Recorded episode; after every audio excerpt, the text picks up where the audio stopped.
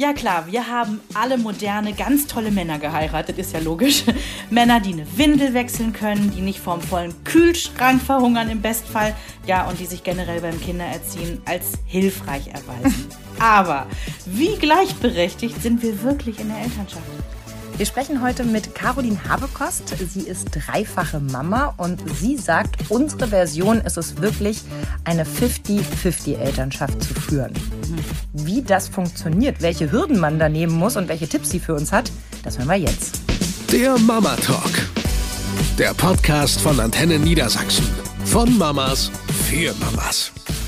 Ja, klingt erstmal gut. Gleichberechtigte, faire Elternschaft. Ich glaube, man kann beides verwenden. Mhm. Heißt ja grob halbe halbe, ne? Aber ist immer die schon. Frage, geht denn das überhaupt? Ich sag mal, beim Stillen wird es erstmal schwierig. Genau. Da kann man es nicht anders machen. Und ich sage auch direkt vorweg, ich habe es bei uns prozentual noch nie ausgerechnet.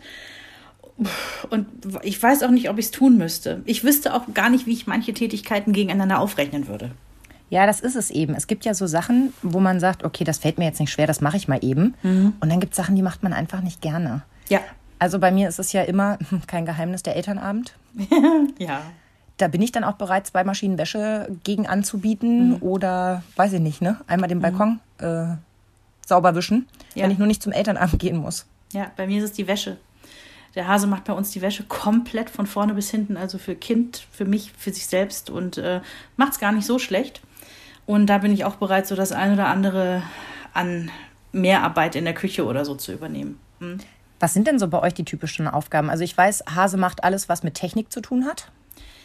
Ja, ähm, Henry würde das jetzt so sagen. Der Papa ist fürs Grobe zuständig und Mama macht die Feinarbeit. ich finde das ganz lustig, weil irgendwie stimmt es schon. Denn bei uns steht die Waschmaschine weit, weit weg im Keller und das fällt im Prinzip unter Grobarbeit, weil diese ganzen Körbe da immer hin und her schleppen. Jo, das ist Grobarbeit, macht also äh, Jens bei uns. Und ähm, ich mache im Prinzip alles so, was man unter Familienmanagement auch so ein bisschen versteht. Ne? Also ich mache das, was in der Küche anliegt. Ich gucke, dass wir genug ähm, in den Schränken haben, was man verkochen kann. Ich gucke, dass das Kind immer ähm, genügend Jeanshosen im Schrank liegen hat, die auch noch passen.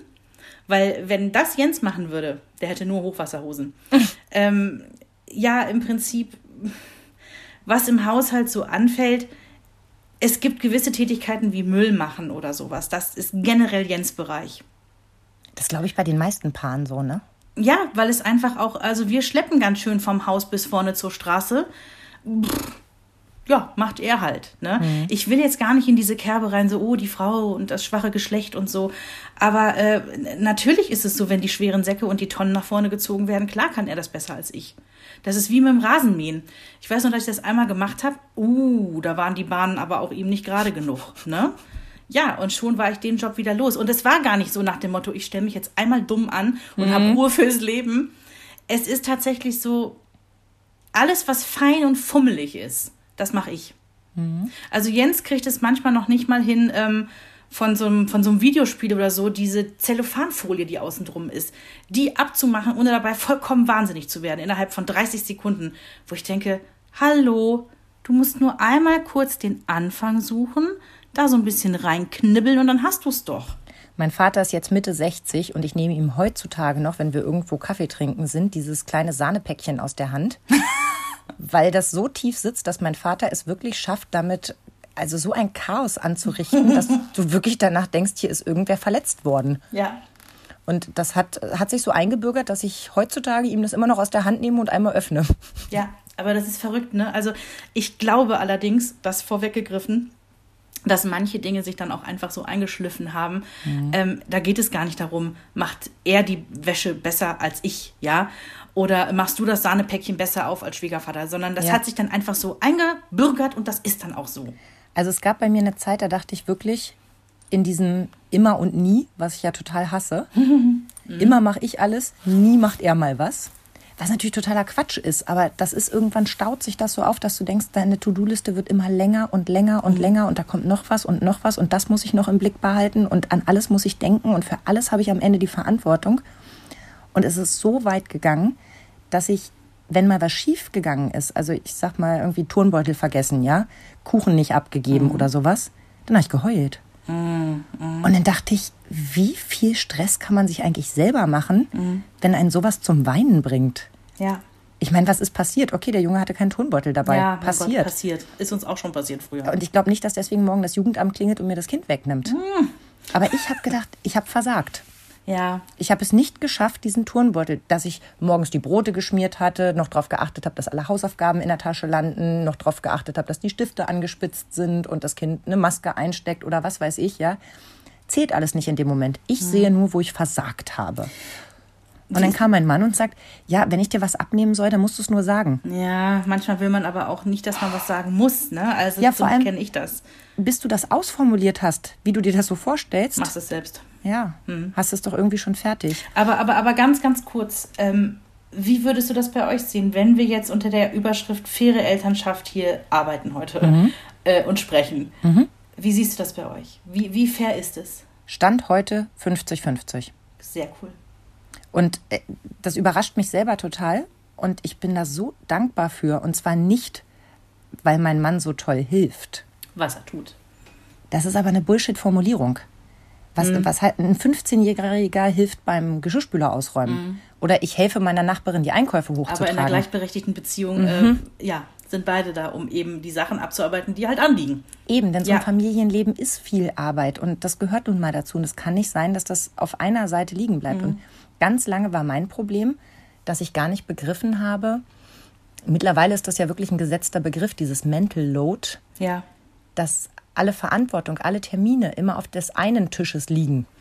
Und die Umsetzung wird dann vielleicht noch ein bisschen weiter delegiert, aber alle Fäden zusammenhalten, das muss dann bei einer Person passieren. Und das ist ganz, ganz oft die Mama. Das hatten wir schon mal am Beispiel, kannst du dich erinnern? Wir haben darüber gesprochen, wer packt das Auto, wenn es in den Urlaub geht.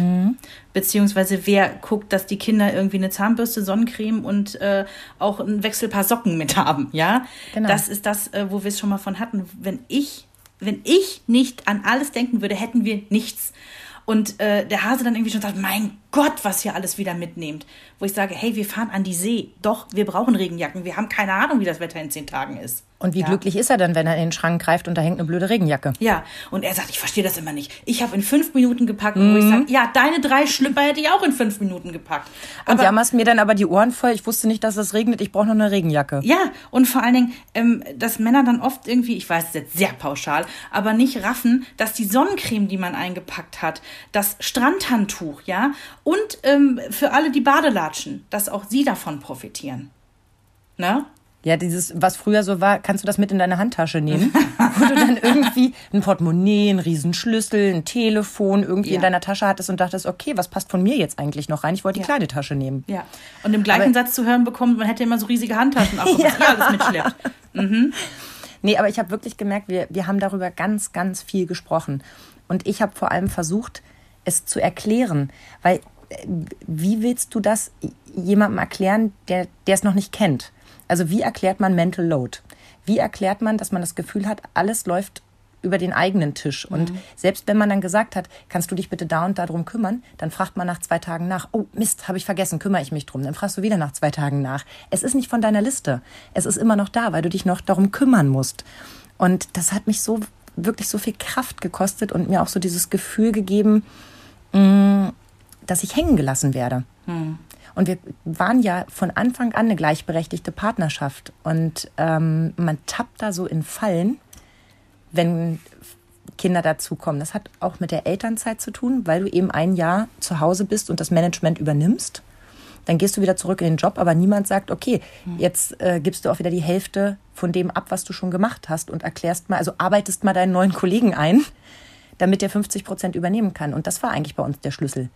Ähm, zu sagen, okay, was, was kann ich gut abtreten, wo ich mich vielleicht auch danach nicht einmische, denn das ist ja auch so ein Problem bei mir, dass ich dann die Klappe nicht halten kann, wenn mir dann irgendwas nicht gefällt, ne? dass es immer gleich so nach Kritik klingt oder bei ihm so ankommt, das möchte ich nicht. Ja. Also was kann ich gut abgeben? Was macht mich selber auch wirklich kirre? Das sind so Sachen wie, weiß ich nicht, den Vermieter anrufen, dass ähm, wir irgendwie eine neue Türklinke brauchen. Das ist toll, wenn er das macht. Ja. Vielen Dank. Super. Oder dass ich mich nicht drum kümmern muss, dass der ähm, Müll nach unten kommt, sondern ich lege nur einen Zettel hin. Bitte Müll mitnehmen, weil wir haben auch einen 60-Liter-Eimer. Ja. Weil mit vier Leuten, ich Ja. habe auch keine Lust, zweimal am Tag hoch und runter zu laufen, um meinen 10-Liter-Sack da reinzuwerfen. nee. Und Wäsche, hatten wir ja auch schon mal das Thema, ist auch so an ihn übergegangen, ohne dass wir das je formuliert hätten. Mhm. Bei uns war es auch so, so unausgesprochen.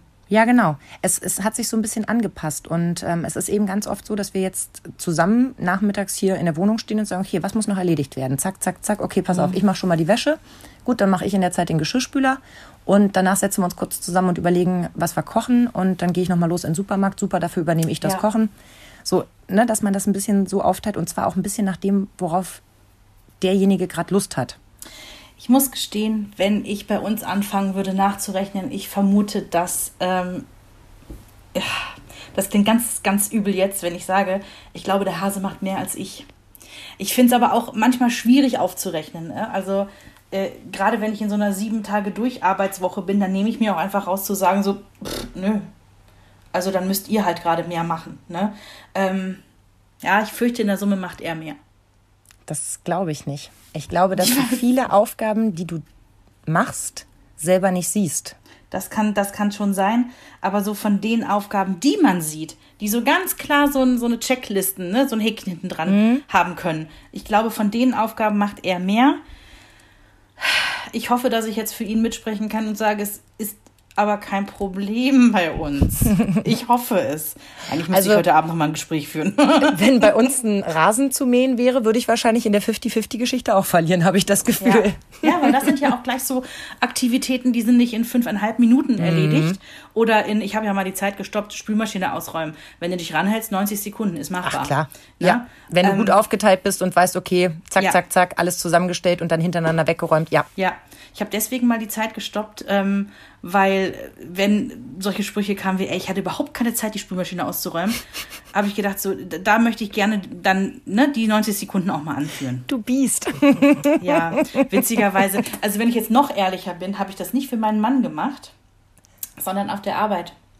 Weil du weißt, wir haben ja auf der Arbeit in der kleinen Teeküche haben wir ja auch zwei Spülmaschinen und äh, es gibt gewisse Kollegen, die räumen sie immer aus und ein und es gibt welche, die machen es einfach nie. Und das Argument ist ja oft so, ey, hallo, ich arbeite hier, ich habe für sowas keine Zeit.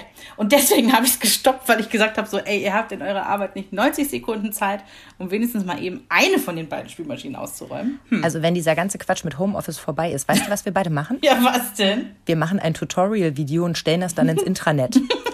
How to räumen aus eine Geschirrspülmaschine in 90 Sekunden. Ja. Wow. Ja. So, wir sind ein bisschen gerade vom Weg abgekommen, aber auch nicht wirklich. Nicht wirklich. wirklich es weit. geht immer noch um gleichberechtigte, faire Elternschaft und wie man die erreichen kann. Und ähm, ihr seht, wir sind auch auf einem guten Weg, haben wir jedenfalls das Gefühl. Wir möchten es uns aber gerne von einem Profi erzählen lassen. Caroline Habekost hat einen eigenen Podcast, Finde dein Mama-Konzept. Und äh, da geht's genau darum, die Wege zu finden, die dich glücklich machen und zu einer gleichberechtigten Eltern- und Partnerschaft führen. Und das wollen wir uns jetzt mal genauer erklären lassen. Hallo Caroline. Hallo. Hi. Ich arbeite kurz den Steckbrief ab, was ich schon so weiß. Du hast drei Kinder, eine Tochter, die mittlerweile acht ist, einen Sohn mit sechs und eine Tochter unter eins. Ja. Du bist, und ich kann es immer noch nicht aussprechen, wie spricht man das aus? Agil, Agil, Agul? Agile Coach oder du kannst sagen agile Beraterin. Viel besser. Du bist agile Beraterin und das alleine könnte schon einen ganzen Podcast füllen. Scrum Master darfst du dich mittlerweile auch nennen. Auch das könnte einen ganzen Podcast füllen, aber kannst du es uns einmal kurz zusammenfassen, was das bedeutet? Ich unterstütze Teams und Organisationen dabei, auf Augenhöhe zu arbeiten und mit neuen Arbeitsweisen, also eben mit agilen Arbeitsweisen, ja, das umzusetzen und wertschöpfend zu sein. Wow, klingt nach einem absolut zukunftsorientierten Job so, ne? Also, dass man irgendwie auch den Menschen in den Mittelpunkt stellt, ne? Ja, ich sag mal Hashtag New Work, ne? Ja, genau.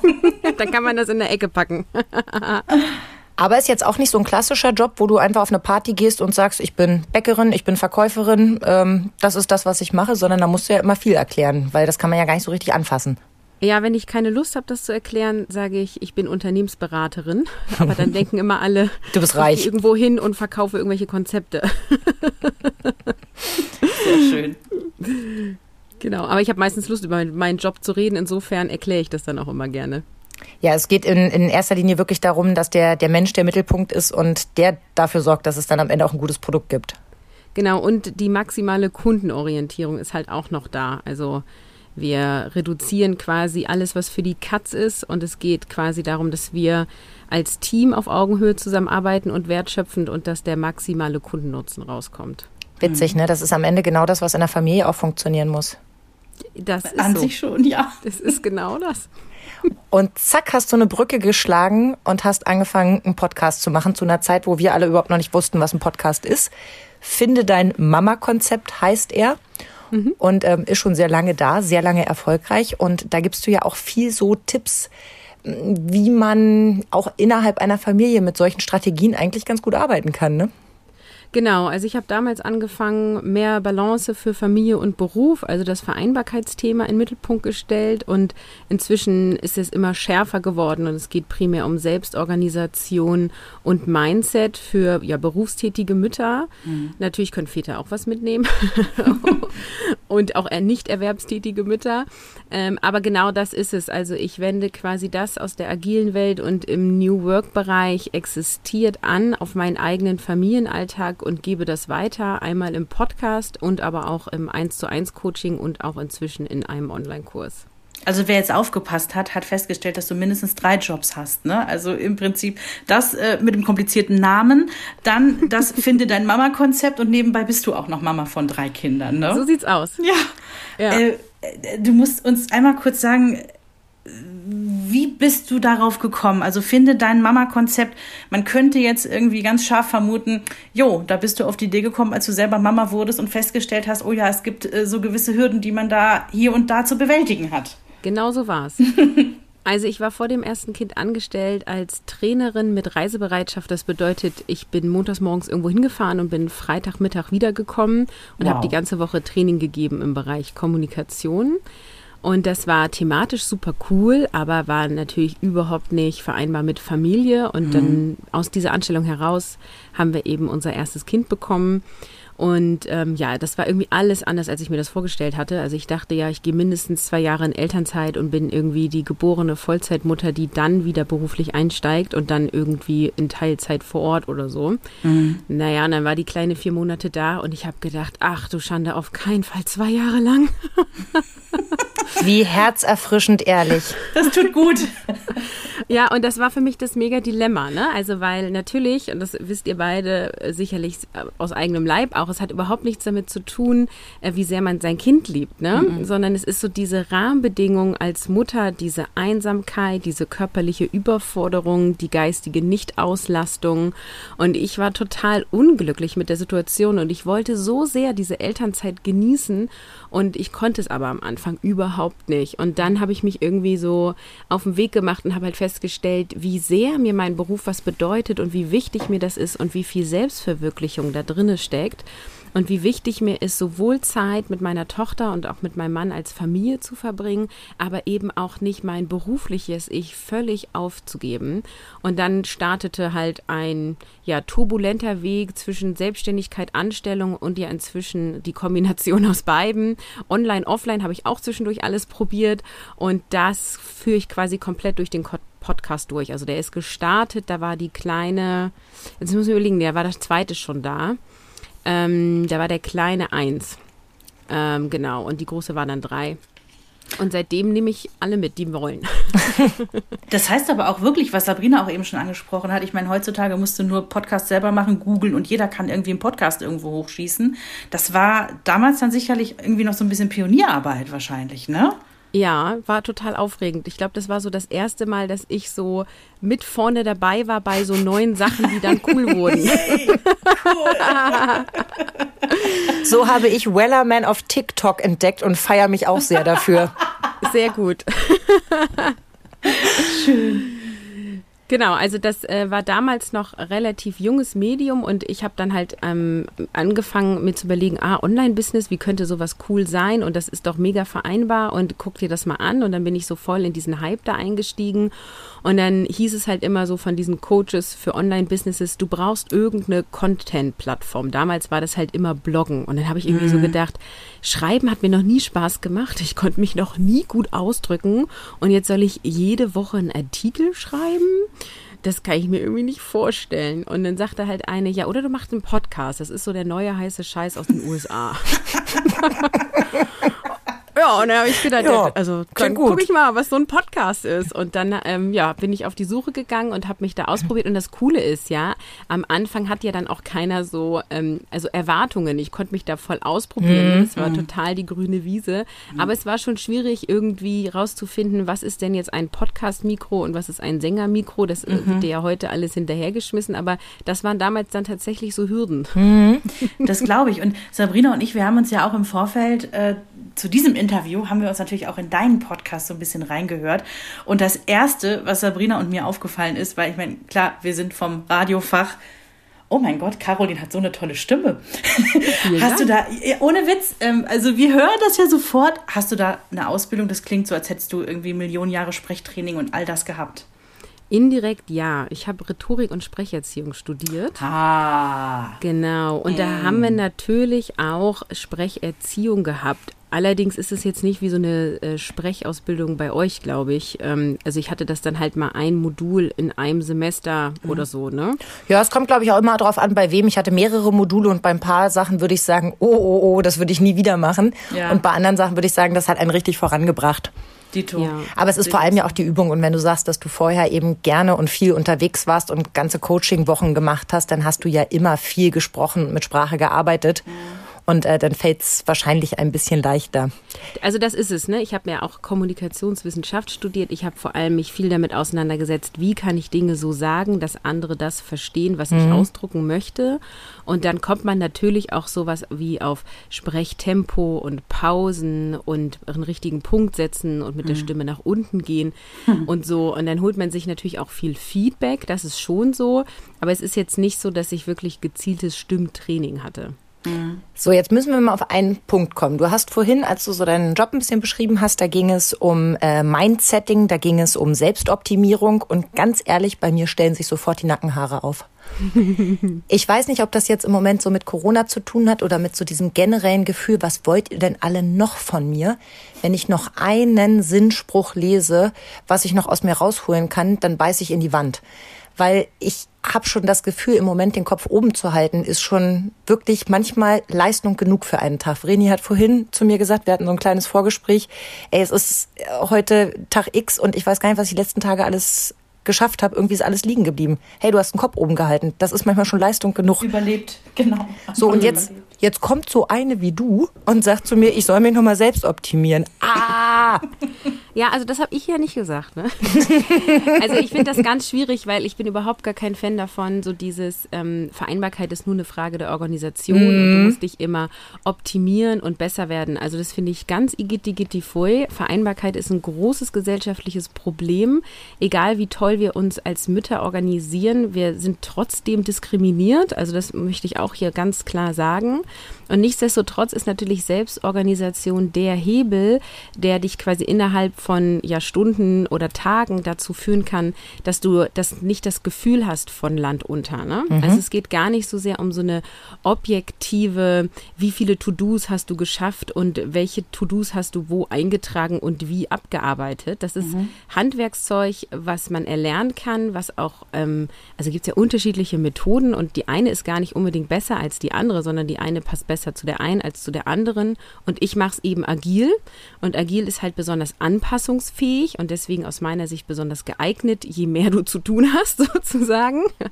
Ähm, und das, das hilft dir total und deswegen die Kombination mit Mindset, dieses Gefühl von, oh, okay, ich habe den Überblick, ich habe den Kopf frei und ich setze mich jetzt hier wirklich hin und trinke meinen Kaffee und mein Kopf rattert nicht die ganze Zeit, das muss ich noch machen oder schlechtes Gewissen hier und schlechtes Gewissen da, sondern du weißt sicher, deine Aufgaben sind gut aufgehoben, du weißt, wie du sie abarbeiten kannst und du hast alles im Griff. Und deswegen habe ich mich jetzt quasi nach den Jahren auf dieses Thema spezialisiert, weil es der Hebel ist, den du selber maximal bewegen kannst. Ne? Ich finde es genauso wichtig, gesellschaftlich mitzuwirken, dass sich da eine Veränderung hergibt. Aber ich sage auch immer, naja, also wenn die Veränderung in zehn Jahren da ist, haben meine Kinder da heute nichts von. Ne? Ja, da sind sie dann leider nicht mehr für uns so greifbar. Da sind sie nämlich schon auf ihren eigenen Füßen.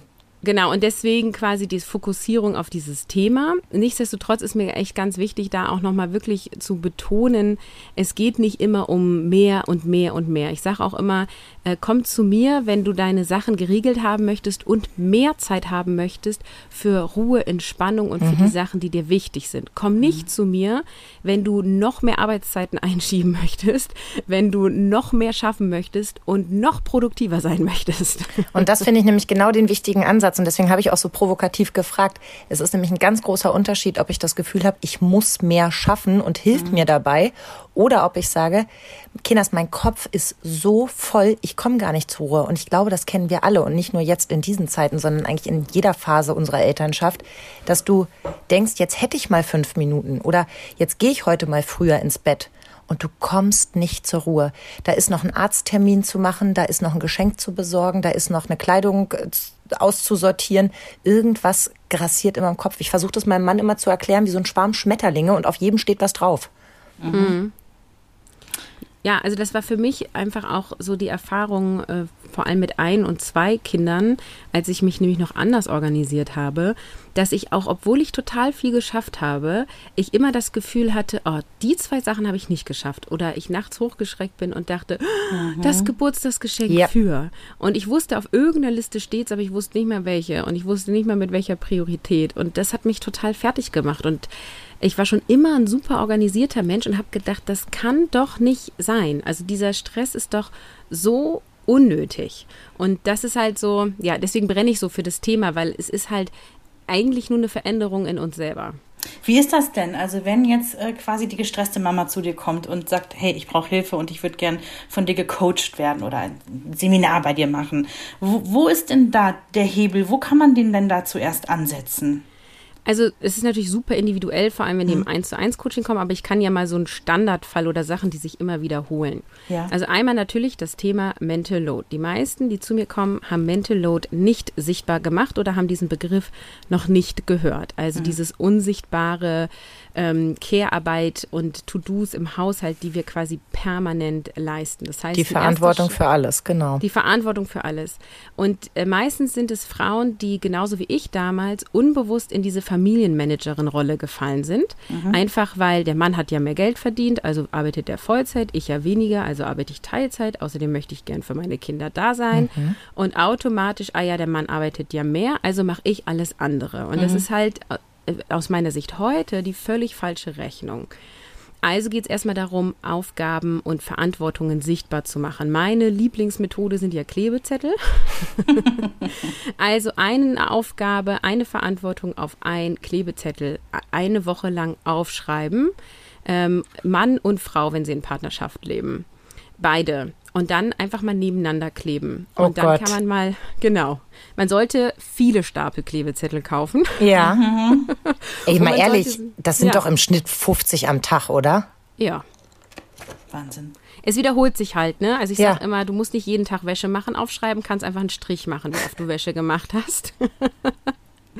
Aber das hilft Verständnis von beiden Seiten. Also auch bei meinem Mann und mir war das so, dass ich überrascht war, wie viel er dann doch macht, weil ich immer das mhm. Gefühl hatte, der macht ja gar nichts. Ja. doch, Idee. also ich habe mehr gemacht, aber der hat doch mehr gemacht, als ich dachte. Als du wahrgenommen hast, weil man sich in dieser mhm. Rolle dann irgendwann, oder wenn man dann in dieser Wut oder in, in dieser Enttäuschung steckt, so denkt, ich mache hier wirklich alles. Man weiß, das stimmt nicht so, aber es ist gut, wenn man es nochmal sieht. Hm? Ja, und vor allem, weil es dann so, also er hat viele Dinge gemacht, die wiederkehrend waren und große Sachen, sowas wie Steuererklärung oder so. Ne? Mhm. Ne? Und das, ist, das fällt mir halt im laufenden Jahres nicht auf, sozusagen. Mhm. Aber er investiert da dann halt irgendwie doch eine halbe Woche einmal im Jahr rein. Und das muss man dann halt theoretisch umrechnen. Ne? Mhm. Hast du es getan? Ähm, ja, wir haben uns entschieden, es nicht so detailliert aufzurechnen. Da gibt es ja auch inzwischen Listen im Internet ne, mit so einer Art Punktesystem, weil wir gesagt haben, wir müssen gucken, dass sich das fair anfühlt. Und wir haben dann Aufgaben durchgetauscht, dass auch ich Aufgaben kriege, die quasi jährlich nur einmal zu machen sind und er auch Aufgaben kriegt, die täglich anstehen. Mhm. Mhm. Hast, du ein, also hast du ein Tauschbeispiel, was du gekriegt hast und was du dafür losgeworden bist? Ja, ich habe gekriegt ähm, Arzttermine für äh, so Kinderärztin-Termine sozusagen. Das hat er vorher gemacht? Mhm. Also okay. ganz am Anfang nicht, aber quasi zu dem Zeitpunkt, wo wir das gemacht haben. Ja. Die habe ich bekommen. Ähm, jetzt muss ich überlegen, was habe ich denn in dem Tausch abgegeben? Ich glaube, Thema Geschirrspüler. Kein schlechtes Geschäft. Super guter Handel, wie auf dem Bazar. Ja, Genial. also genau, wir sind da auch nicht so streng, ne? Also Mhm. das heißt, ich räume den auch mal ein und aus, aber wenn abends die Küche chaotisch ist, dann ist er dran. Und wenn ich den ganzen Tag mit den Kindern alleine gewesen sein sollte und ich habe nicht einmal Geschirr gemacht, ist es halt sein To-Do. Jetzt ist ja die Überschrift, ähm, die über allem steht, gleichberechtigte Elternschaft. Ne? Mhm. Ja. Ähm, du sagtest, die Vision ist, hast du gesagt in einem deiner Podcasts, dass es irgendwann so wäre, jeder von euch arbeitet drei Tage die Woche. Ja, und der Rest wird sich auch ähm, ja, gleich, äh, zu gleichen Teilen noch ne, abgegeben an, an, mein Gott, aufgeteilt halt. Ja. Ähm, wie weit seid ihr von dieser Vision denn noch entfernt oder wie weit seid ihr schon gekommen auf dem Weg dahin? Wir möchten im Hinterkopf behalten, ihr habt noch ein Kind unter eins. Genau. Ja, ähm, also, ich bin aktuell noch in Elternzeit, wo wir das hier aufnehmen. Ich bin aber kurz davor, wieder rauszugehen. Insofern ähm, ist wahrscheinlich, wenn das jetzt veröffentlicht ist, bin ich wahrscheinlich schon raus. Uh, auf der Schwelle. Äh, Genau. Und ähm, mein Mann wird äh, ein Jahr in Elternzeit gehen, also wenn die Kleine quasi vom ersten Lebensjahr bis zum zweiten Lebensjahr und wird in Elternzeit Teilzeit arbeiten. Aktuell ist vereinbart 16 Stunden die Woche, zwei volle Tage. Und ich werde wahrscheinlich, also es ist ja wie gesagt alles gerade in Debatte, 30 Stunden arbeiten, ähm, verteilt auf drei volle Tage und zwei halbe Tage. Ähm, und das quasi ähm, für, das ist ja erstmal für vier Monate, weil er Elterngeld Plus bezieht, ist so ein bisschen kompliziert. Und dann beziehen wir noch den Partnerschaftsbonus, da muss er dann auf 25 Stunden erhöhen. Und dann gehe ich wahrscheinlich mit den Stunden ein bisschen runter, damit wir das mit der Betreuung hinkriegen. Also wir spielen viel Tetris in dem kommenden Jahr. Aber ähm, wenn ich kurz einlenken darf, äh, da ist ja auch schon irgendwie ein moderner Mann, der mit in diesem Modell äh, sein muss. Denn ich habe mir vorhin noch mal die Zahlen angeguckt. Es gibt ja schon Ungleichgewicht, äh, was immer in der Elternzeit schon losgeht. Die Zahlen sind jetzt von 2019, das sind die frischesten, die ich finden konnte. Vier von zehn Männern nehmen nur Elternzeit und die meisten davon die sogenannten Vätermonate, also die zwei obligatorischen. Ne, da ist deiner jetzt ja schon ganz weit vorne mit dabei. Ne, mit Ja, ist ja auch das dritte Kind, ne? Wir haben es ja jetzt auch zweimal anders gemacht. Ja, okay. Also das ist, das muss ich sagen, das war nicht immer so, sondern ich habe die letzten Male war es genauso. Ich zwölf Monate, er zwei parallel. Ähm, und dann habe ich mit, äh, ja, je nachdem, wie man es zählt, mit Selbstständigkeit oder nicht immer so 20, 25 Stunden gearbeitet und er zwischen 35 und 40. Und das ist halt was, wovon wir weg wollten. Und wir, das ist quasi eine Vision, an der wir arbeiten. Und ein großer Hebel, der da sitzt, ist das Thema Gehalt. Klar. Und deswegen haben wir halt gesagt, ähm, wenn ich möchte, dass, dass wir, also wenn ich genauso viel arbeiten möchte wie mein Mann und mein Mann quasi genauso wenig arbeiten möchte sozusagen, also er reduziert und ich hochgehen kann, brauchen wir ungefähr gleiche Gehälter, damit wir ähm, einigermaßen unseren Lebensstandard halten können. Dazu möchte ich sagen, wir haben auch schon einiges an Lebensstandard runter reduziert. Das ist ja auch ein Hebel. Also wie häufig man in Urlaub fährt, wie viele Autos man fährt. Äh, Wie viele Abos man hat. Wie viele Abos man hat und so weiter, genau. Also das ist auch ein Hebel, den wir schon vor Jahren auch immer wieder oder seit Jahren immer wieder auch ähm, beobachten und reduzieren. Aber es war einfach auch klar, okay, ähm, ich muss höher kommen im Gehalt, damit wir das machen können. Und da haben wir die, quasi die letzten drei Jahre drauf hin investiert, dass ich ähm, in meinem Angestelltenverhältnis mich weiterentwickeln konnte, dass ich da auch Weiterbildung machen konnte, dass wenn wichtige Konferenzen waren, mein Mann die Kinder genommen hat und ich auch mal vier Tage am Stück weg war, damit ich da eine Entwicklung machen kann. Und siehe da, jetzt ist es soweit, dass äh, mein Gehalt höher ist als das von meinem Mann. Und ich deswegen auch mehr Stunden arbeiten kann und er weniger. Doof gefragt, geht gleichberechtigte Elternschaft nur, wenn man reich ist? Weil so ist, also, das ist jetzt provokativ gefragt, schon klar. Aber gewisse Parameter müssen schon da sein finanziell, sonst, sonst läuft es einfach nicht, ne? Ja, ja und nein. Also ich habe in meinen Coachings ähm, festgestellt, dass wie viel Geld gut ist, sehr unterschiedlich ist. Ich habe zwei krasse Beispiele gehabt. Ähm, eine Familie mit zwei Kindern, also Mann und Frau mit zwei Kindern, die von 1400 Euro netto im Monat gelebt haben und gesagt haben, dass uns geht super, das reicht. Wir können Wow. beide, wir arbeiten beide Teilzeit. Nebenbei haben wir noch eine Selbstständigkeit ähm, und wir brauchen nicht mehr und wir sind damit total glücklich. So. Und dann habe ich eine Mutter gehabt im Coaching, die gesagt hat, oh, das wird knapp, wir haben nur noch 8000 netto.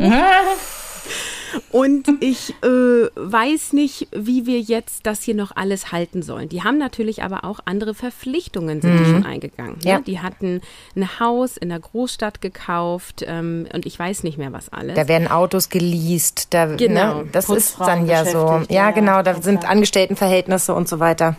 Genau, und da war es auch normal, zweimal im Jahr in Urlaub zu fliegen. Das war bei der Familie davor nicht normal. Die sind halt selten an die Nordsee gefahren. Insofern beantworte ich die Frage mal frech mit Nein, man muss dafür nicht reich sein. Ich finde aber schon, dass Geld hilft. Ja.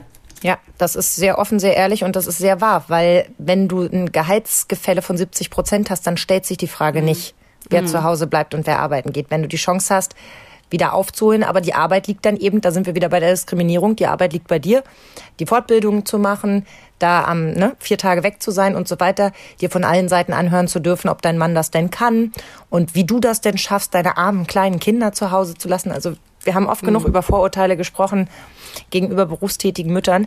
Das alles machst du ja durch, damit ihr am Ende an den Punkt kommt zu sagen, wir haben eine gleichberechtigte Elternschaft. Das ist schon ganz schön viel Arbeit. Ja, also einmal glaube ich, dass es hilft, egal wie viel Geld jetzt verdient wird, wenn beide ungefähr gleich verdienen, Ja, weil man dann rauskommt aus dieser äh, Diskussion mit diesem Gefälle sozusagen. Ähm, und ja, es ist genauso. Also ich habe viel diskriminierende Sprüche bekommen, ähm, von beiden Seiten auch. Also auch von Leuten, die gesagt haben, oh, du sagst, du bist hier eine Working Mom, aber du arbeitest ja nur 25 Stunden in Anstellung. Also auch die mega Bewertung so. Wer nur 25 Stunden arbeitet, ist anscheinend nicht, weiß ich auch nicht. Ich glaube, es zählt erst ab 30. Ah ja, okay. Und dann habe ich aber auch genauso andersrum, so nach dem Motto, ähm, ja, ähm, dass du deinem Mann das zumutest. Ja, Wow. genau.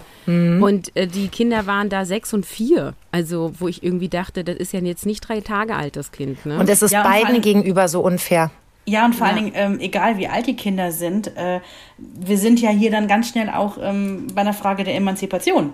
Also wir haben den, ne, der finanzielle Teil, den hatten wir eben besprochen. Und jetzt wäre dann die Frage, ist unsere Gesellschaft schon bereit äh, für so ein 50-50-Modell, für so ein gleichberechtigtes Elternschaftsmodell?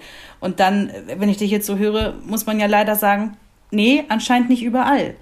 Ja, und das ist auch was, was mich mega triggert. Ne? Also jetzt auch mit diesen Elternzeit äh, hin und her geschiebe. Wir hatten es erst anders ähm, geplant, dass ich nur sechs Monate Vollzeit zu Hause bleibe und wir dann beide in Teilzeit arbeiten mit Elterngeld plus Bezug. Und das haben wir aufgrund von Corona und der Pandemie spontan geändert, wegen Kurzarbeit bei mir. Ähm, und da waren ganz viele, die auch gesagt haben, oh, das ist ja jetzt so gut für dich, jetzt kannst du länger zu Hause bleiben. Und ich, ich, ich war total traurig, dass meine Vision jetzt irgendwie zerbrochen ist. Und genauso haben dann ganz viele gefragt, und das ist die Frage, die riecht mich am allermeisten auf, was sagt denn der Arbeitgeber von dem Mann dazu, dass der jetzt Elternzeit einreicht? Ja, der hat auch ein Formular einfach nur ausgefüllt. Genau Oh, wie ja. wir Frauen das ja auch tun. müssen. Und er hat das ganz alleine geschafft. Der kann jetzt auch schreiben. Wow. Ja, ja. ja, Und mich hat das halt, also ich sag dann immer, ja, willst du wissen, was mein Arbeitgeber davon gehalten hat, dass ich in Elternzeit Mhm. gegangen bin? Nee, das möchte keiner wissen, weil das ist ja normal. Ja. Ne? Und dann höre ich immer, Caroline, du musst schon sagen, dass das nicht normal ist, was ihr da macht. Ja, und das ist eigentlich so schade, dass man sich für sein eigenes Modell, egal wie es, wie es aussieht, ähm, immer rechtfertigen muss. Und egal wofür du dich entscheidest, auch diejenige, die sagt, ich gehe in dieser Rolle total auf, ich, ich liebe es, zu Hause mit meiner Familie zu sein, die hat doch genauso Anspruch auf ihr Lebensmodell, ohne dass da jemand mit dem Finger drauf zeigt und sagt, na, kein Bock zu arbeiten oder was.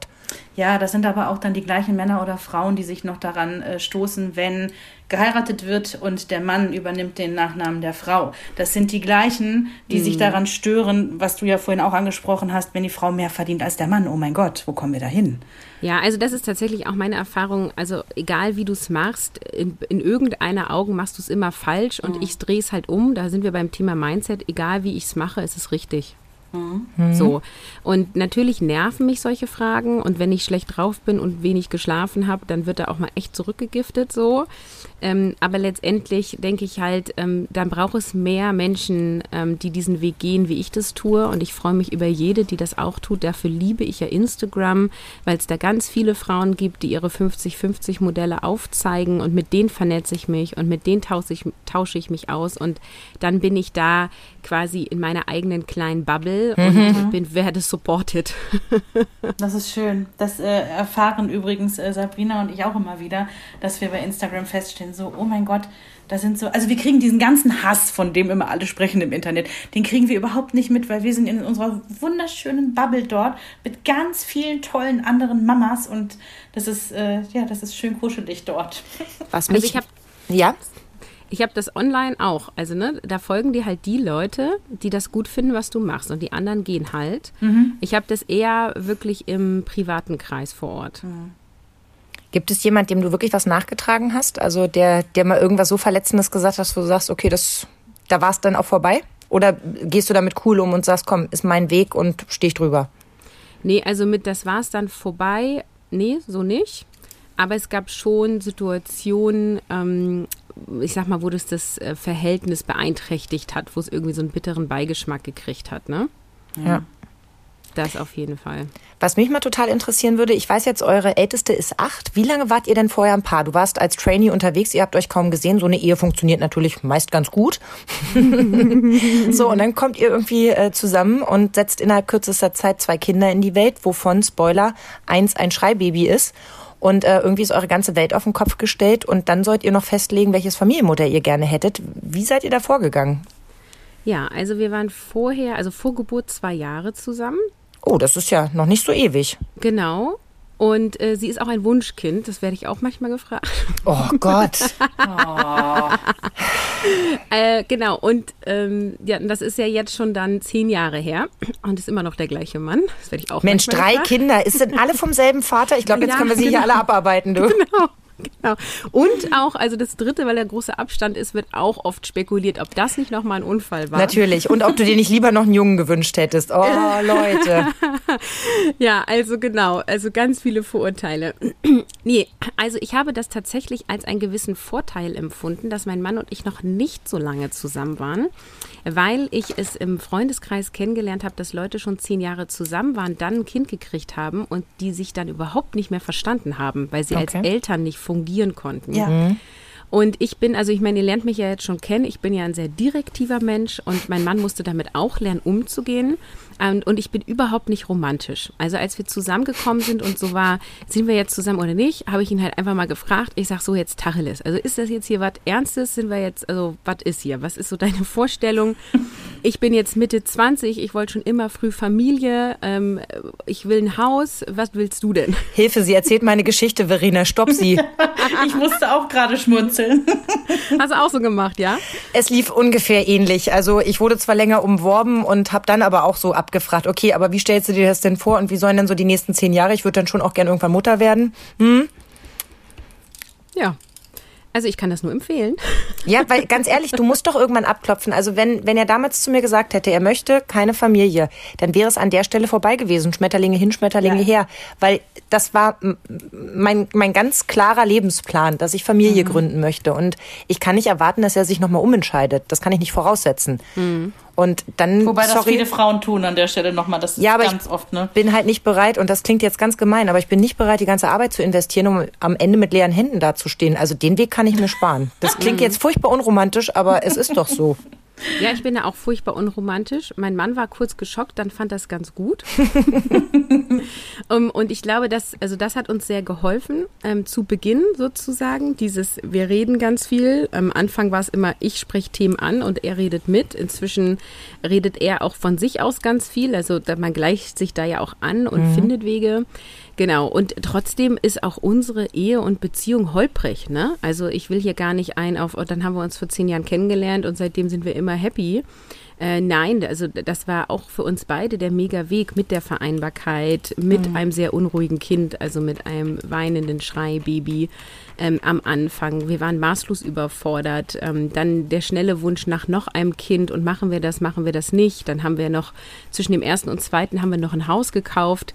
Wollen wir das wirklich alles so schnell jetzt hier machen? Aber es fühlt sich irgendwie richtig an und ähm, ja, also das ist schon viele Diskussionen, viele Gespräche, viele Tränen auch, aber es lohnt sich halt, ne? Also das ist ja, so läuft ja Beziehung, also letztendlich zum Mann, aber ja auch ja zu deinen Kindern. Also das ist halt eben nicht Hollywood, sondern es ist halt ein Invest. Mhm. Es kommt ein bisschen auf den Film drauf an. Also manche Filme kann man hier schon nachstellen bei uns. Alles, was mit Splatter ist, geht. Ich finde diese Ehrlichkeit ganz, ganz wichtig. Und ich glaube, dass du oft aneckst, weil du ähm, deine Ziele klar steckst und sie auch klar verfolgst. Und das wird immer noch ganz, ganz schwer genommen. Und ich muss leider gestehen, dass auch ich mich manchmal ertappt habe. Huch, ähm, wenn ich höre irgendwie, ne, du steckst deine Ziele ein bisschen höher als die, die du erreichen kannst und guckst lieber zurück und sagst, guck, was ich alles schon geschafft habe. Auch wenn ich vielleicht nicht all das, ne, also bis zum Ende geschafft habe, dann denke ich mir, meine Güte, die macht sich's aber auch schwer. Ja, aber so, so scheint's bei dir zu funktionieren und so scheint der Weg auch zu sein. Wie, wie ist das, Caroline, was mich interessieren würde? Das hast du auch in deinen Podcasts erwähnt, dass diese gleichberechtigte Elternschaft bei dir auch äh, so ein bisschen dafür steht, dass die Kinder ihre Eltern auch als gleichwertig mhm. betrachten und erleben. Ist das etwas, was du spürst? Ich meine, gut, das Jüngste jetzt vielleicht noch nicht, aber ähm, ja, wobei auch da, nee, auch da mhm. ist ja die Frage ähm, berechtigt. Merkst du, dass Mama und Papa irgendwie gleich gut sind? Mhm. Ja und nein. Es kommt aufs Kind drauf an und auf die Situation. Mhm. Ähm, die erste, also die große Tochter und ich haben eine sehr enge Bindung und ich glaube, das liegt auch daran, weil ich primär sie versorgt habe, als sie so viel geweint hat. So. Mhm.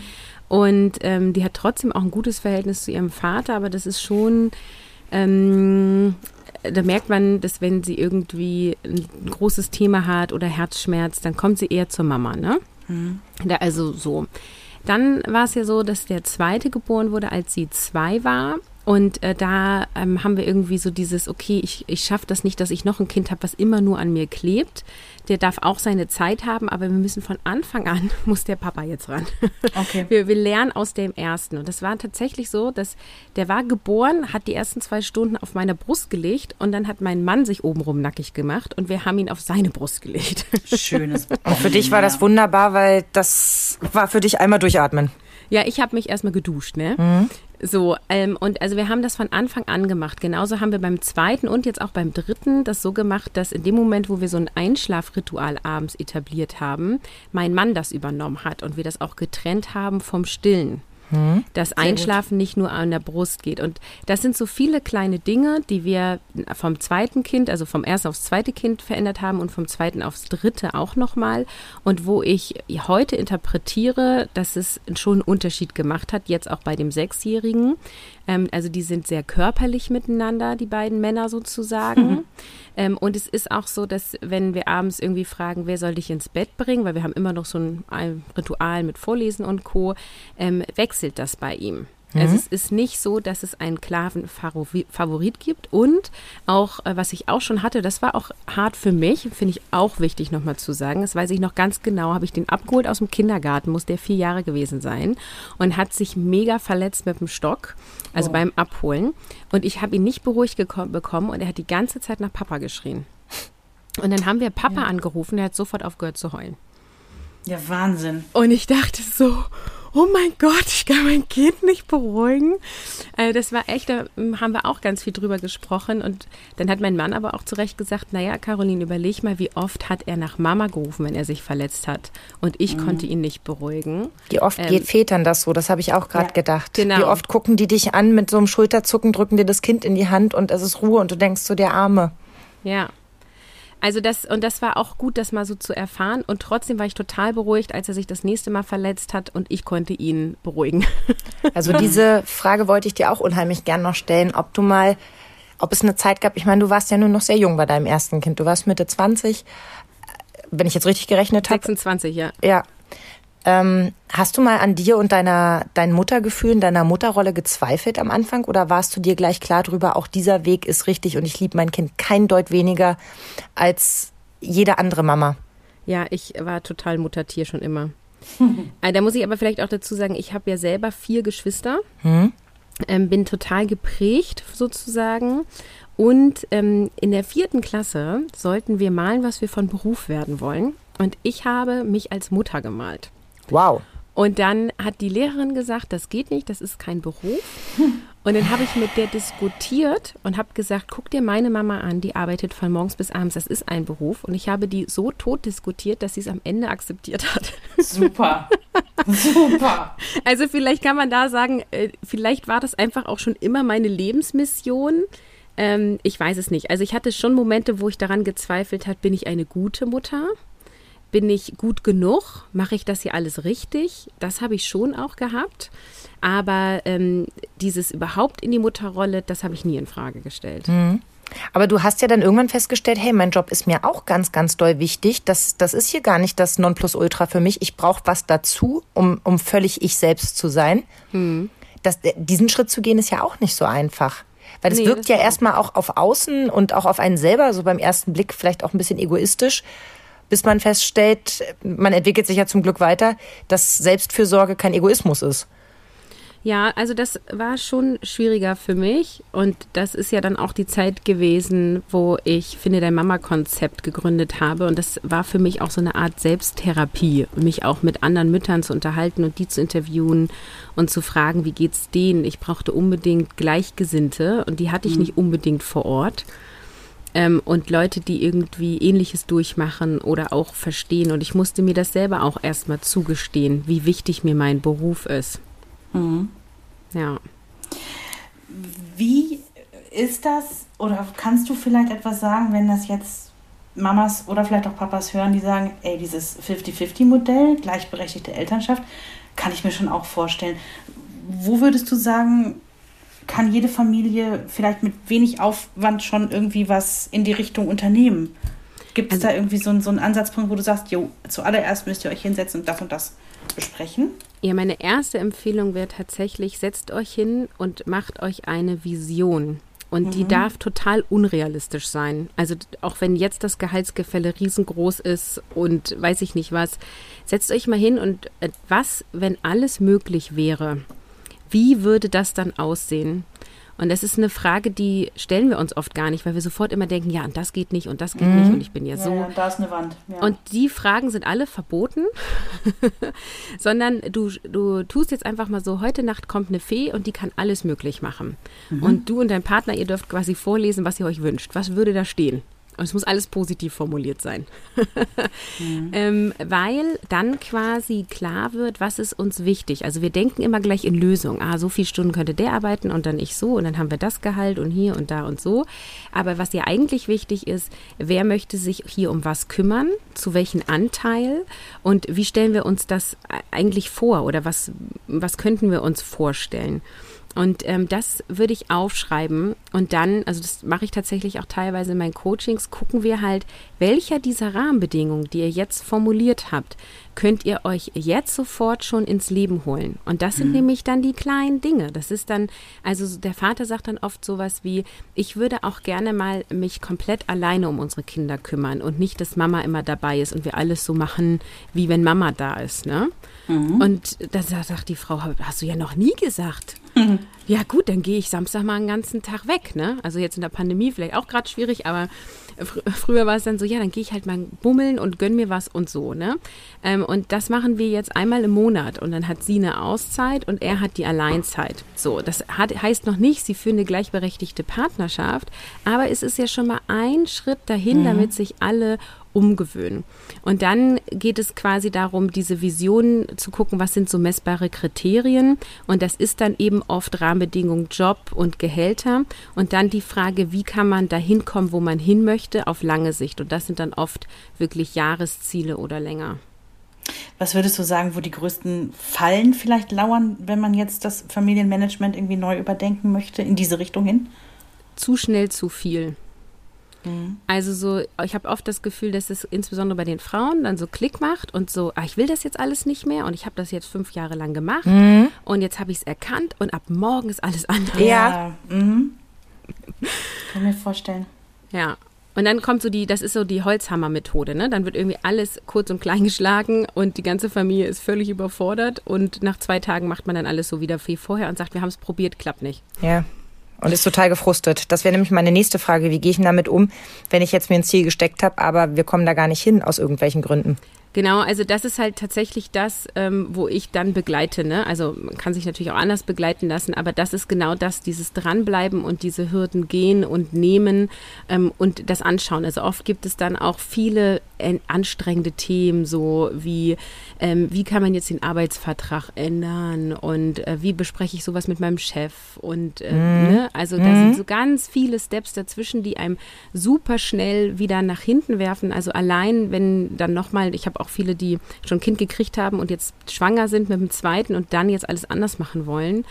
Und also nur quasi mal ein anderes äh, Vereinbarkeitskonzept im Hinblick auf die Elternzeit und Elterngeld zu fahren, das ist schon ein Riesenstep. Ne? Also ich sage immer, gleichberechtigte Elternschaft fängt ja in der Schwangerschaft an, vielleicht schon vorher mit der, mit der Wunschplanung sozusagen. ähm, und ähm, ja, also Natürlich hilft es auch, wenn du dich austauschst mit anderen Müttern, du dir immer wieder überlegst, was sind diese Rahmenbedingungen unserer Vision, weil du musst ja nicht das erreichen, was du dir heute vorgenommen hast für in zwei Jahren. Aber wenn das Ziel ist gleichberechtigte Elternschaft, dann guck doch immer wieder, welcher Weg, welchen Schritt kann ich heute gehen, um, um da äh, um da mehr hinzukommen. Und dann ist es immer wieder ein Anpassen und immer wieder ein Justieren. Und das ist ja bei uns auch so jetzt. Also das Beispiel wirklich mit meiner Elternzeit. Wir wollten das Hälfte, Hälfte teilen. Und dann kommt Corona und die mhm. Kurzarbeit und wir äh, kriegen totale Angst, dass es finanziell jetzt super eng wird, dass ich vielleicht ohne Job dastehe. Ähm, so Panik, okay, wir, wir machen sofort mehr Elternzeit, dann haben wir, haben wir da Entspannung drinne und dann sofort mein Gefühl von, okay, schon wieder in diese Mutter-Care-Arbeit-Rolle reingefallen. ähm, und da dann halt aber nicht aufzugeben und zu sagen, ja, okay, dann ähm, kann ich jetzt zum Beispiel die Elternzeit auch nutzen, um mehr für Mama-Konzept zu machen, denn du darfst mhm. ja als Selbstständige quasi an deinem Business arbeiten, ohne dass du Rechnung schreibst. Ne? Also ich habe meine Website überarbeitet, ich habe Podcast-Episoden aufgenommen, um dann halt zu sagen, okay, dann darauf, das zahlt ein auf die Zeit danach. Und das hat mir jetzt quasi die zwölf Monate Elternzeit sehr versüßt. Das ist ja im Prinzip auch ein bisschen universal anwendbar, was du gerade sagst, weil gerade zu Corona-Zeiten sehen wir überall, dass Familien ungewollt in alte Muster zurückfallen. Mhm. Und du hast das jetzt für dich so gedreht, okay, das ist jetzt gerade in diesem Moment so, das ist auch nicht für immer so. Und dann nutze ich doch einfach das jetzt für mich mit. Ne? Ja. So kann man es, glaube ich, fassen. Ne? Ja, und das ist tatsächlich auch schon eine ähm, agile Haltung, wenn du so möchtest. Du hast mhm. quasi einen Nordstern, wo du hin möchtest, also deine Vision. Ne, oder du hast ein Problem, was du lösen möchtest, sozusagen. Und du gehst immer wieder in kleinen Schritten, also vielleicht in, innerhalb von einer Woche oder einem Monat, in diese Richtung. Und dann bleibst du kurz stehen und reflektierst. Ah, was habe ich jetzt die letzten vier Wochen gemacht? Was nehme ich mir für die nächsten vier Wochen vor? Wovon möchte ich mehr machen, was möchte ich anders machen. Und dann gehst du wieder los. Du planst nie von hier zum Nordstern mit Meilenstein durch, weil du weißt gar nicht, was in einem halben Jahr ist. Sondern du hast deine Vision, dein Nordstern und gehst immer wieder in so, ich nenne das mal Feedback-Schleifen ähm, und reflektierst regelmäßig. Und das lässt sich auf alles in deinem Leben anwenden. Und insbesondere eben darauf, wie du deinen Familienalltag ja, strukturierst. Also Verena und ich neigen ja auch dazu, uns ständig in Frage zu stellen und zu reflektieren, also gerade in Bezug auf unsere Elternschaft, ob wir das so richtig machen. Ich glaube, das geht allen Eltern so, dass sie sich immer wieder fragen, hoffentlich geht das in die richtige Richtung, hoffentlich ist das Endprodukt in Ordnung, hoffentlich kann ich das später mal so in die Welt schicken. Aber wie genau machst du das? Nimmst du dir feste Termine für dich? Nimmst du dir feste Termine für euch als Paar? Bindet ihr eure Kinder schon mit ein, wenn es um Visionen geht? Ja und nein. Also da hat uns auch die aktuelle Lage echt zurückgeworfen. Wir haben das tatsächlich mal mit den Kindern gemacht, als wir noch zwei Kinder hatten sozusagen. jetzt, seitdem die dritte da ist, schaffen wir es überhaupt nicht. Also wir hatten einen festen Termin, wo wir uns als Familie zusammensetzen und Dinge besprochen haben. Da haben wir auch tatsächlich so Verhaltensweisen, Situationen mit den Kindern, die schwierig waren, besprochen. Da waren die so vier und sechs, da haben wir damit angefangen. Das hat super gut funktioniert. Ähm, da haben wir tatsächlich also dann auch sowas gesagt wie, das und das ist passiert, das hat das in mir ausgelöst, dieses Gefühl gefällt mir nicht, ich wünsche mir das anders, welche Lösung hast du denn und so. Mega Tool. Cool, mit den Kindern direkt so zu kommunizieren und denen auch beizubringen. Es ist immer wichtig, im Gespräch zu bleiben, auch über Gefühle. Und eine Ja, gemeinsame toll. Lösung zu finden und euch nicht vorzusetzen, du entschuldigst dich jetzt. Also super gut und übrigens dadurch haben wir es geschafft, dass die Kinder einmal die Woche ihre Zimmer aufräumen. Bitte, was? Das wollt jetzt Ja. alle wissen. Ja, genau, weil wir dann halt quasi, wir haben also ein Board gemacht, ne, so Spalten mit Klebezetteln in der Küche und was wir alles so machen und was so die nächste Woche ansteht. Und dann haben die Kinder halt festgestellt, oh, bei Mama und Papa hängt ganz viel und bei mir hängt ja gar nichts. und dann haben wir halt gefragt, was, was könnt ihr denn machen? Und bei uns ist halt Samstag Aufräumen und Putztag. Und dann haben die Kinder, kamen dann auf die Idee, ja, wir könnten ja unser Zimmer am Samstag aufräumen. Und dann haben wir gesagt, das ist eine super Idee. Und dann haben die ihr Klebezettel gekriegt mit Zimmer aufräumen. Und wenn sie das aufgeräumt haben, durften sie das rüberziehen. Und, äh, das muss ich auch noch dazu sagen, danach durften, dürfen sie bis heute eine Folge Netflix gucken. Ah, schreibt doch da Kinderarzttermine drauf und er schreibt Geschirrspüler drauf, dann seid ihr die beiden Sachen auch schon wieder los. Das, äh, das, also das ist ein super Tool, ähm, also quasi agiles Familienmanagement. Wir haben damit aufgehört, weil es sich immer wiederholt hat. Also dann hatten wir irgendwie so unsere Routine dadurch ähm, etabliert und es äh, wurde irgendwie zu so einem künstlichen Termin ähm, und dann ist das so im Sande verlaufen und dann haben wir es nicht wieder aufgenommen. Aber wir haben, also die räumen bis heute ihr Zimmer samstags auf. Toll. Ähm, und das ist natürlich mega, um so Routinen ähm, zu etablieren. Heute läuft es so, dass mein Mann und ich mehr denn je Zeit haben, miteinander zu sprechen, weil er komplett aus dem Homeoffice ausarbeitet und die Fahrzeiten komplett wegfallen. Wir wohnen hier So sehr toll. dörflich. Ähm, und der war sonst von 7 bis 18 Uhr aus dem Haus.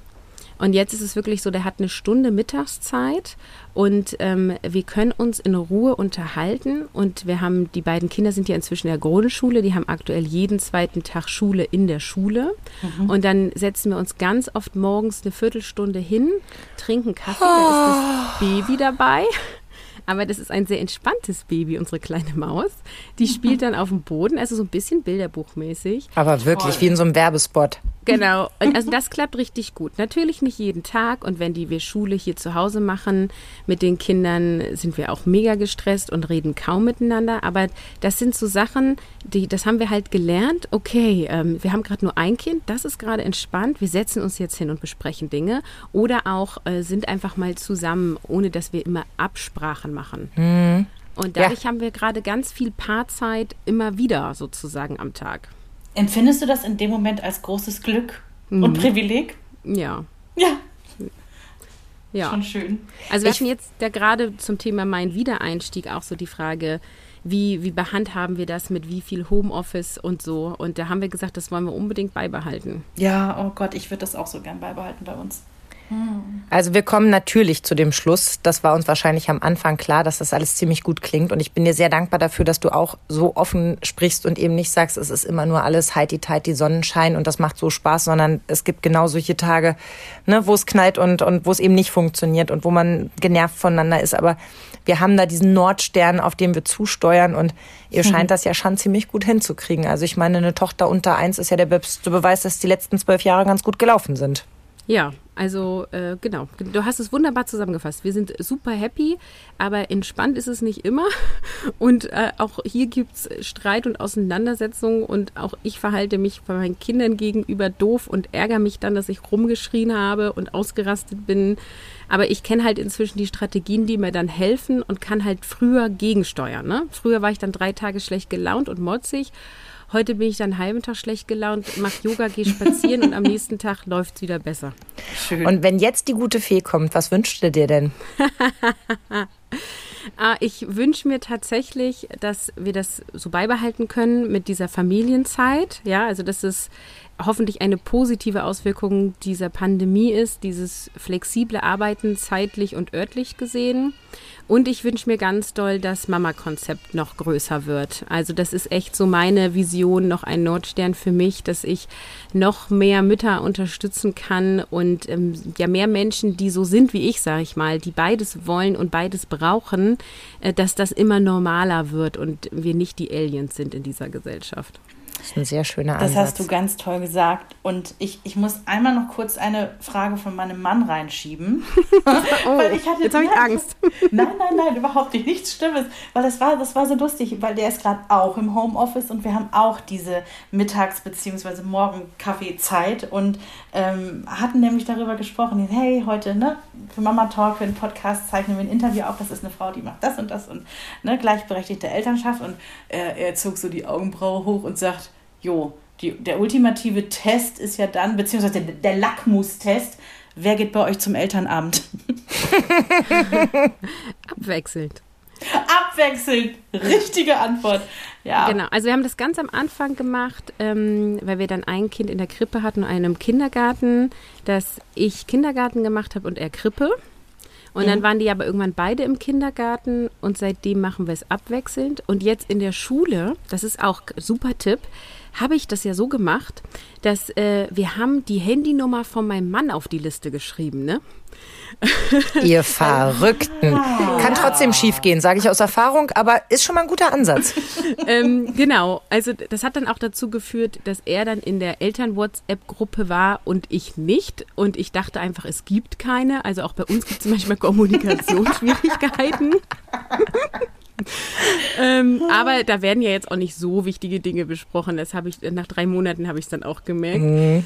Ähm, nee, genau. Also wir machen es genau abwechselnd und wir haben das jetzt tatsächlich ähm, bei dem Schuleinstieg auch absichtlich gemacht, dass er zuerst hingegangen ist, weil unsere Erfahrung ist, dass alle immer auf die Mutter gehen sozusagen. Mhm. Ähm, und äh, das, so dieses, äh, wenn sich alle kennenlernen, war er jetzt der Erste, der da ist. Und ich neige ja dazu, so ein Helfersyndrom zu sein. Ich melde mich dann, wenn sich keiner meldet zum Thema mhm. Elternsprecherin. So, das ist nämlich der Pro-Tipp. Schickt euren Mann und das Amt geht an euch vorüber. Genau. Und ich habe aktuell kein Amt inne. Im Kindergarten hatte ich alle Jahre irgendwelche Ämter inne.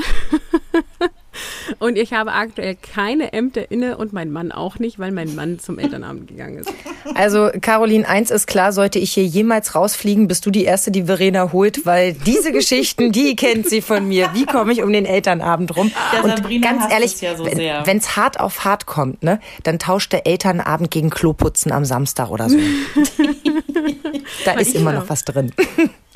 Caroline, es war uns eine Freude. Wir wünschen dir weiterhin so viel Freude mit deiner wunderbaren Familie und lass uns noch ein bisschen auf deinem Weg teilhaben, wie viel Prozent am Ende rumkommen und ob ihr euch das weiterhin so gestaltet, wie ihr euch das vorstellt und das auch so hinkriegt mit eurem Umfeld. Super, vielen Dank. Hat mir mega Spaß gemacht und ich halte euch gerne auf dem Laufenden. Dankeschön, Caroline.